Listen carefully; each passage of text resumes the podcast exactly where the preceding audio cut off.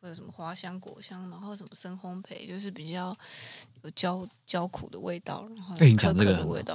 啊，呃，不就是这样吗？哇，那是因为你只上初阶课嘛，还没上进阶课。啊，不是吗？ 没有没有，有，烘焙到后面，其实我因为你刚刚讲的是大尺度上面、大大维度上，你的出条结论。什么什么什么杰伦？啊，对不起，我我讲太快了。那个我们小时候我是在用那个显微镜啊，嗯显微镜不是你在看的时候，你一开始会先调那个比较大的调节轮，出调节轮，不是周杰伦，是调节 轮， 你要 调杰伦的什么？就是那个啦，就是就是那个比较大的那个移动刻度啦，你懂我意思吗？嗯你知道我在说什么吗？那哦个我焦距知道了先调焦大距的，然后再慢慢的调做。对对那个微调的部分嘛调。细所以你刚刚讨论的东西，你在讨论的浅中深培，那是大调节、大杰伦大结论。对，它那还有分小结论，你知道吗？哦，对，小结论就是，比方说，呃，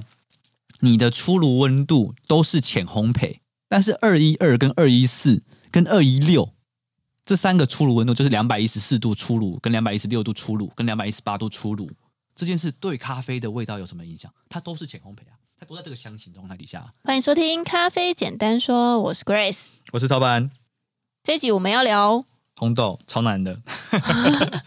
烘豆会影响的风味吗？口感跟风味？会影响的，风味风味会烘豆烘豆对风味的影响啊。咖啡简单说也可以是困难说，带你品味咖啡，喝懂咖啡也可以制作咖啡，还学不会飞，顺便聊聊是非。如果你听不懂也无所谓，带你从咖啡小学聊到大学，也可以从台湾飞去中南美。我不管，我只想来一杯 latte。你的出炉温度都是浅烘焙，但是二一二跟二一四跟二一六这三个出炉温度，就是两百一十四度出炉跟两百一十六度出炉跟两百一十八度出炉这件事对咖啡的味道有什么影响？它都是浅烘焙啊，它都在这个香型状态底下啊、那它们都浅烘焙的果香，那它们的果香会有什么样的调性的差异？哦，对，这是这是比较细微的东西。这个已经是进阶班了吧？烘豆师在处理的是这个问题。嗯，对，一般的，嗯、我们在家里烘豆的爱好者，就是像像现在很流行买那种智慧烘豆机，然后咖啡展很多，他就会给你，他他可能就是给你五个曲线，然后这个是否浅烘焙，这是否深烘焙，这是否重烘焙，超棒的欸，对，就你一就般你就按下初去学就的对。那这个就是否我们出街嘛？我们出街就只我们这个我我认为我认定就是不好意思，我必须这样说，它是一个外行，就是这个这个是一个很这个是还没有进到烘豆这个产业，就初阶的人嘛，呃，没有它玩家它还没进来，这这个不叫还没进来，进来，对，因为任何人都能够做出这件事情，就是我咖啡豆烘的时间长，我我只要给对应的火力，我的时间越长，它就一定会越深嘛。所以这件事情基本上不需要太过努力，或者它不是一个需要经过技术跟才华的东西。哦，所以我不认为这个东西是在门内，它是在门外，它还是在门外的门境外啊汉对，它还是在门外的境界。那我们烘豆师真正的专业的地方，不在于说把咖啡豆烘浅或烘深，这个东西太容易了，这个东西太容易被取代了。重点在于说，你在这个培度底下，你想要找到什么样子的平衡？你想要让比如说浅烘焙，嗯，举例来说好了，我们在烘焙最常见的两个维度，一个是时间，一个是温度，对不对？对，就举例来说，呃，我的出炉温假设我设定在一个两百零八度这个概念，那我用十分钟烘焙，跟我用十二分钟到达两百零八度，会得到什么样子的风味的哦，呃变这化？这应该就不一样，一样是浅焙嘛，它嗯一对样出来的味道都是水果花花香。但是你你就会发现一件事啊，啊我时间拉的越长，我会发现那个甜感的发展度会越高。嗯同时间它会去抑，它会去把那个酸包裹住，它会去抑制那个酸。哎，那我有又有一个问题，是那这样子豆色是不是不一样？豆色，它应该会差距的地方反而不是在豆色，是在粉色。哦，嗯，啊，这边我们先跟哈，这个会不对会对对，我们要先 帮大家家补充一下，什么是豆色，什么是粉色。好，呃，一般来说，当你今天进到正式的烘焙的时候，我们就不会讨论，我们就不会用这么这么外行的说法叫浅烘焙、中烘焙、深烘焙，我们会用数字去算。对，就是每一个焙度它有它对应的色号，就跟设计师的那个色卡是一样的。嗯那在烘豆的世界里面，色号一般是以数字越大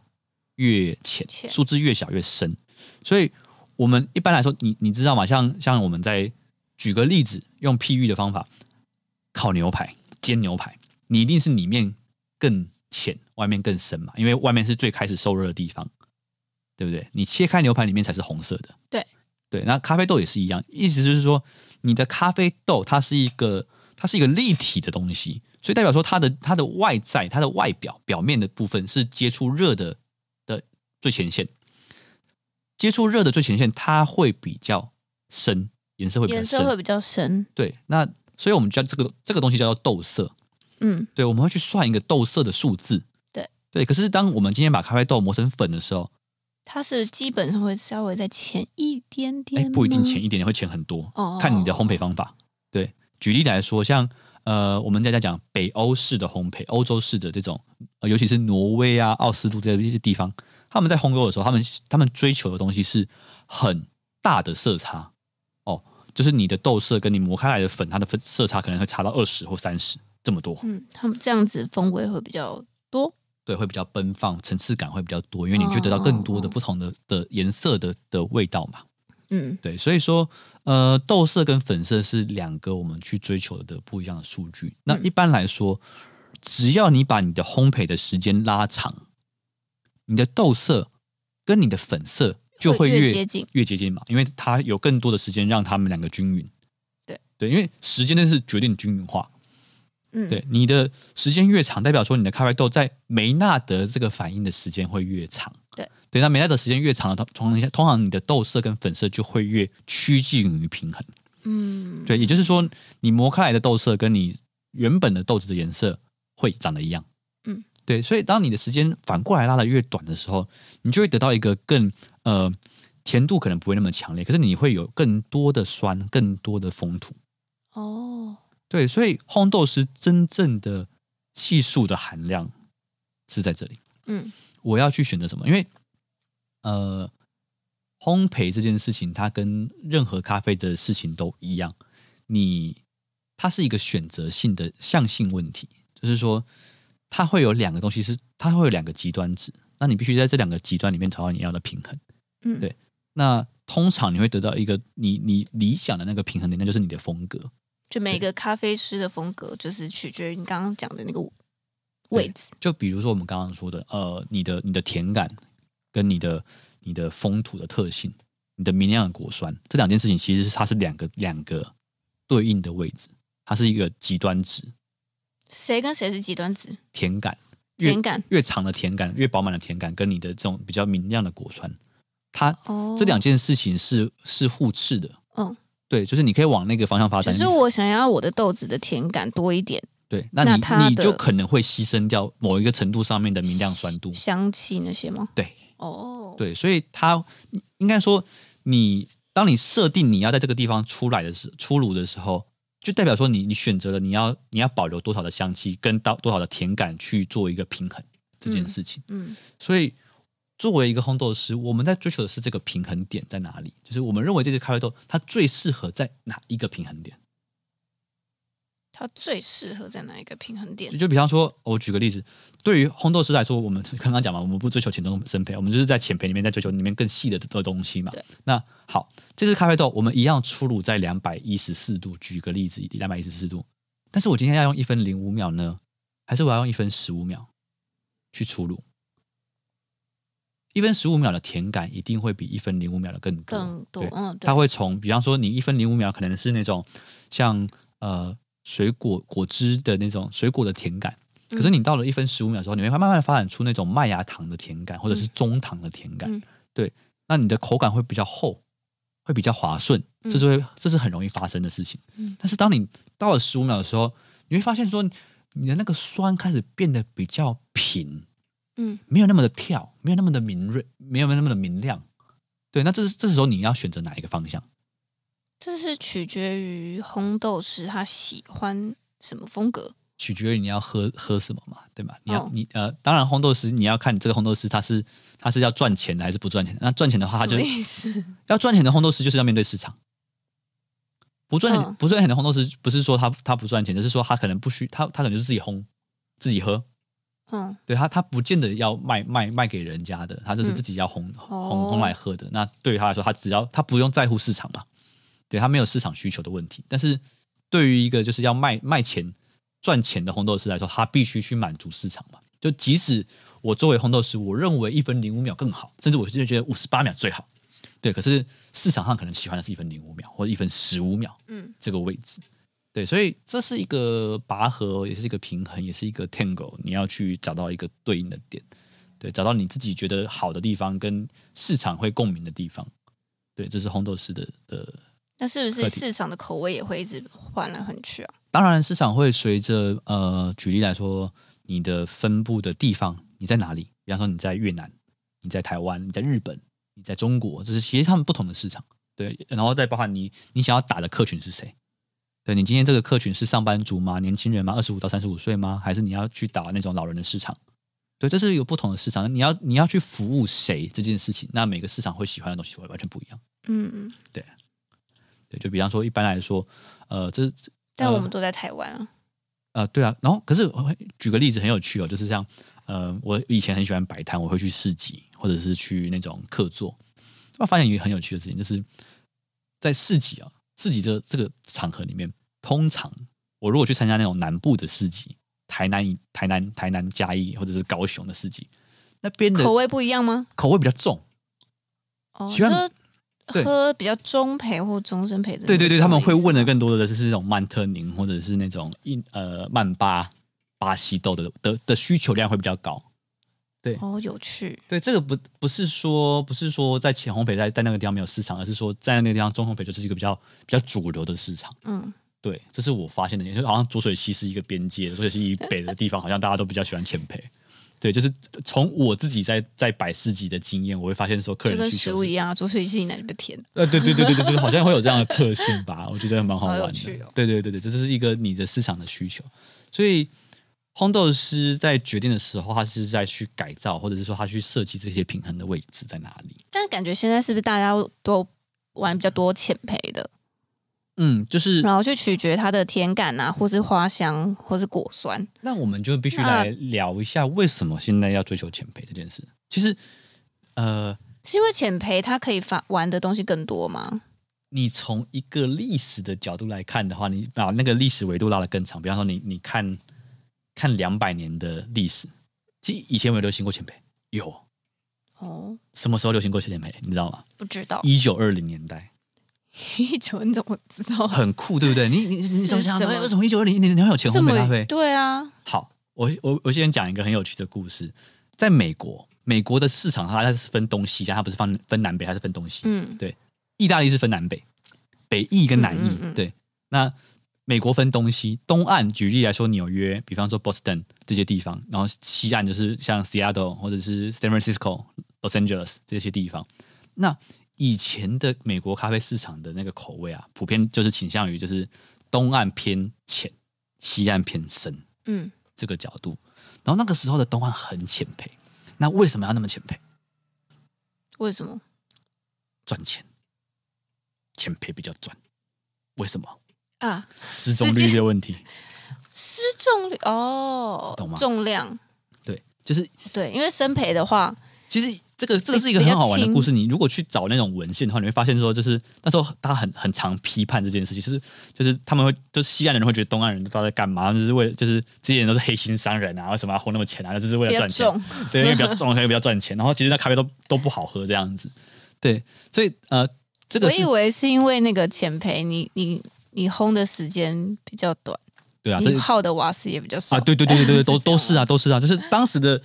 当时的浅培跟风味的关联性没有正相关性。跟成本有关系。对，就是你你如果你啊这件事大家没办法验证，但是你如果假设你能够做时光机，你回到一九二零年代，喝到那时候的浅培，你可能会疯掉。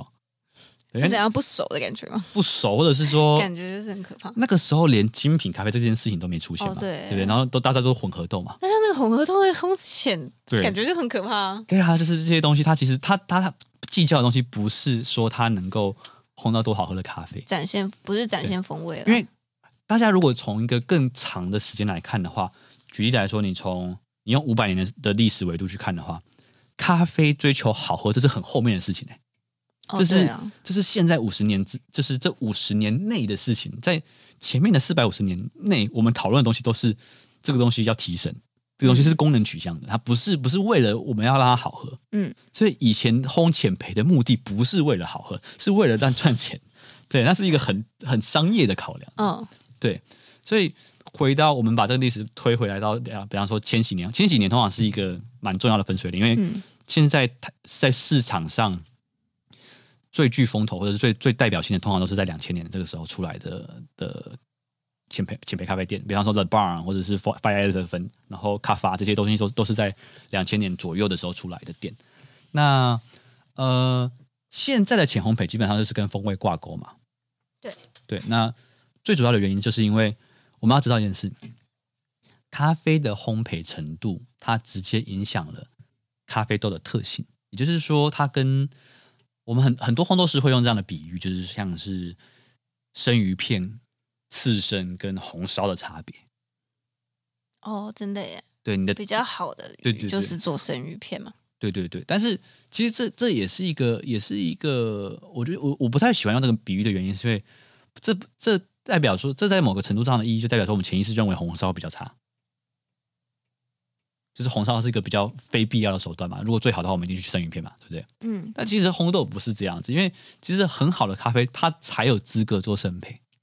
我哦刚刚就要问说，那我烘中培或生培不就是安全牌吗？或者是，其实我烘中培或生培，我是不是可以展现的风味，可以玩的东西就比较少？我的烘豆哲学里面，我我从来都不认为前培比生培难，或者是哪个培度比哪个培度简单。对，我不觉得那是那是难易度的问题，就是哦，你先学会前培或先学生培。其实，甚至在我的课程里面，我最开始初阶课是让学生先烘中培，嗯，我最后才烘生培。我是中浅生这样是去去上课的，我不是、嗯我不是先教你烘烘生培，再教你烘生浅培。因为可能对于一些一些一些课程来说，可能就是觉得哦，我把它烘生，啊就是这样就就结束。但是其实烘生也有分，烘生也有很好的生培跟不好的生培。对，所以我甚至认为在，在深烘焙的烘焙的世界里面，它其实要去更考量到更多的热能的变化、跟热能的调控、跟热能的补偿、这些问题。所以它的它的难度，其实我认为跟前辈它不能够去比，它就像是就像是你去比你去比赛说一个东西叫短跑，一个东西叫马拉松，就完全不一样它。就不它虽然都是跑步没有错没错，但是一个不是一样一个是跑跑短时间内跑快，一个是跑长，嗯这是不同维度的事情。那对于我来说，浅烘焙跟深烘焙其实也是这样的概念，就是浅烘焙有它的技巧，你怎么样在在浅烘焙里面找到最好的酸甜的平衡，跟深烘焙它有它的技巧，你要怎么样在在苦跟甘甜这样子的特性里面达得到一个平衡，这是两个完全不一样的世界。哦，不能就是对，所以相提并论。嗯我不太喜欢用就是红烧比清蒸来的简单这种想法去做，就是你任何一个陪读起来，它其实都有很困难的地方，你要把它做好都很困难啊。嗯，对，你要把它做做出来不难，做很好不容易。对，那回到我们刚刚讲的，为什么现在会去追求前烘焙的这个概念？其实最主要的原因是因为它希望去彰显食材这件事情。食材本身的味道。对，因为深烘焙的咖啡它会有一个特性，就是烘焙本身的的这味个道影响性会变成主宰。对，它会变主宰，就是说，呃，大家比较初初初步的说法就是说，可能像肯亚啊、巴西啊，然后牙买加这些咖啡豆，你如果全部都烘成生焙的话，其实它很难辨认。它味道都很像。对，为什么会很像？因为他们都会接近烘烘焙的的味道对，它会主要倾向于像是巧克力，像是呃烘焙味烤牛肉，嗯，然后可可这种味道。对，所以浅烘焙的咖啡它更能够去彰显出比较属于产地的风味。那这个东西我们在咖啡里面有个术语叫做叫做风土 t e h u a 那这个字是从葡萄酒里面偷过来的。嗯，对，就是我们希望用更低程度的烘焙元素去彰显你原本的食材的品质。嗯，所以这是为什么会做浅烘焙的原因。对，那好，那在这个市场上现在那么多那么多的浅烘焙咖啡，那有什么差别？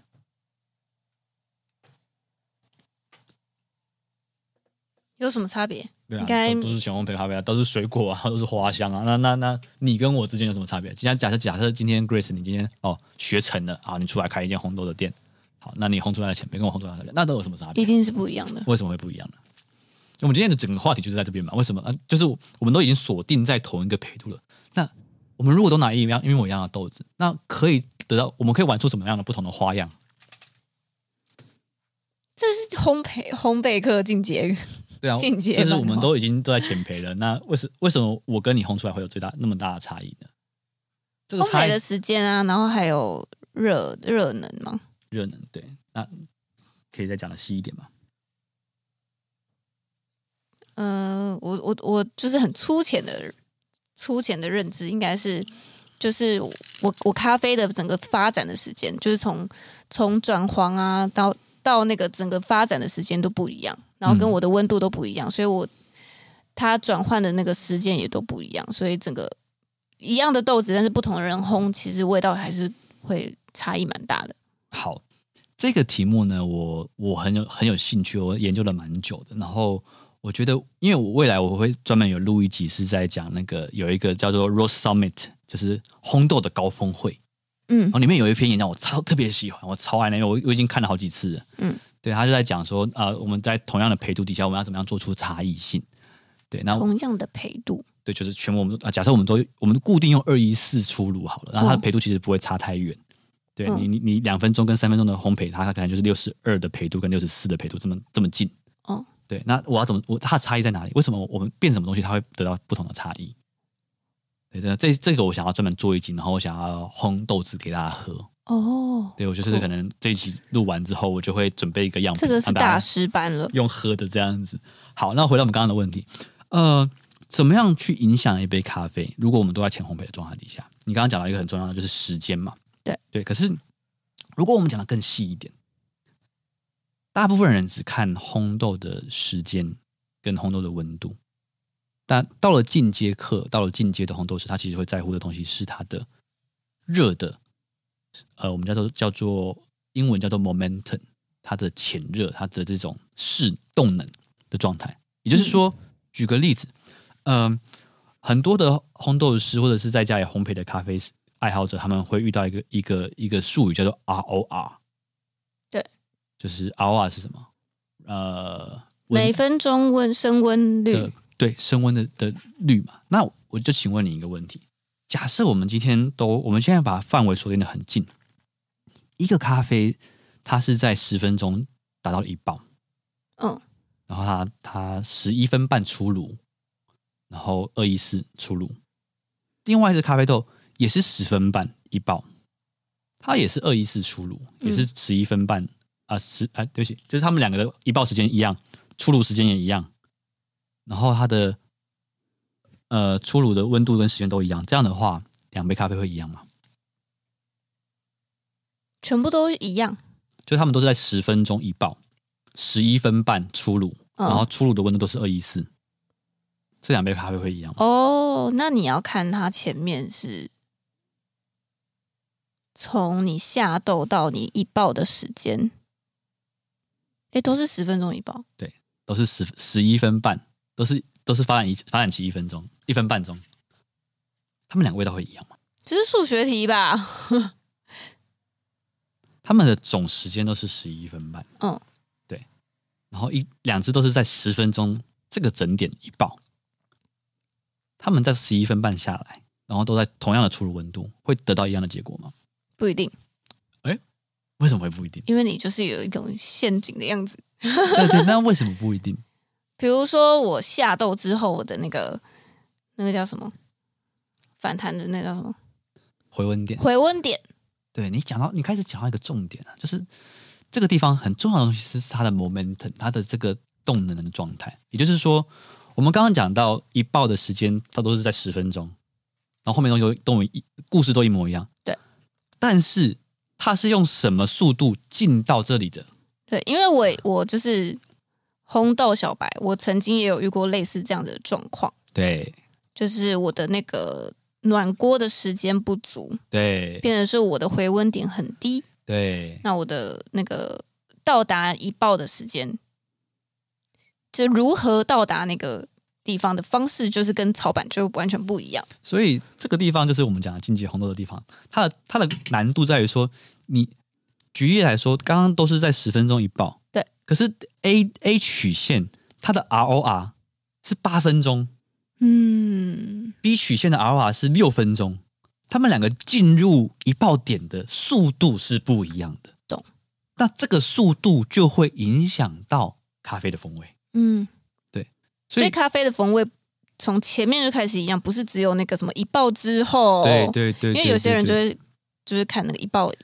一爆以后，然后开始去很多人在乎的是它的时间，可是其实重点是在热的动能跟动向，它的状态，嗯它用多少的速率进到你要的那个温度，这才是重点，这才是影响咖啡风味的一个最核心的关键。对，所以你要去计算说你的呃每一个阶段的时候，它的速度，它是用多少的速度完成这个阶段，这个会直接影响到风味。嗯，因在为我有喝过那种。就是你刚刚讲的，前面的热能不足嗯嗯的状况的咖啡，嗯，就会变得很平淡无奇，然后可能会有一点草味啊。那种对对对对对对对，就是比方说，举例来说，像你可能时间你的回温点过于低，嗯对，那通常回温点过低有几种可能性，第一种可能性就是你的呃你的你的你的你丢太多的豆子了，就你可能超载，嗯，对你你的机器明明就一公斤，你给人家塞三公斤，嗯，对，那那它就会太多豆子去吸热嘛，嗯，然后第二个就是你刚刚讲的状况，它可能暖机不够，嗯，对，它没有去它没有去把机芯弄弄弄弄热。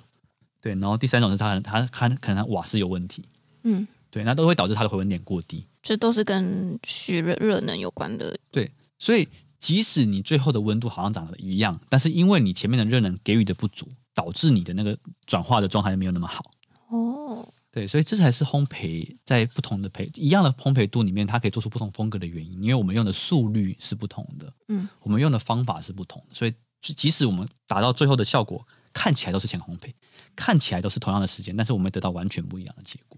嗯，对，所以这是为什么烘焙会影响到咖啡的风味跟口感的最主要的原因。了解。对，那如果大家有兴趣的话，这边工商一下，我们也可以来上烘豆课。这边有我们的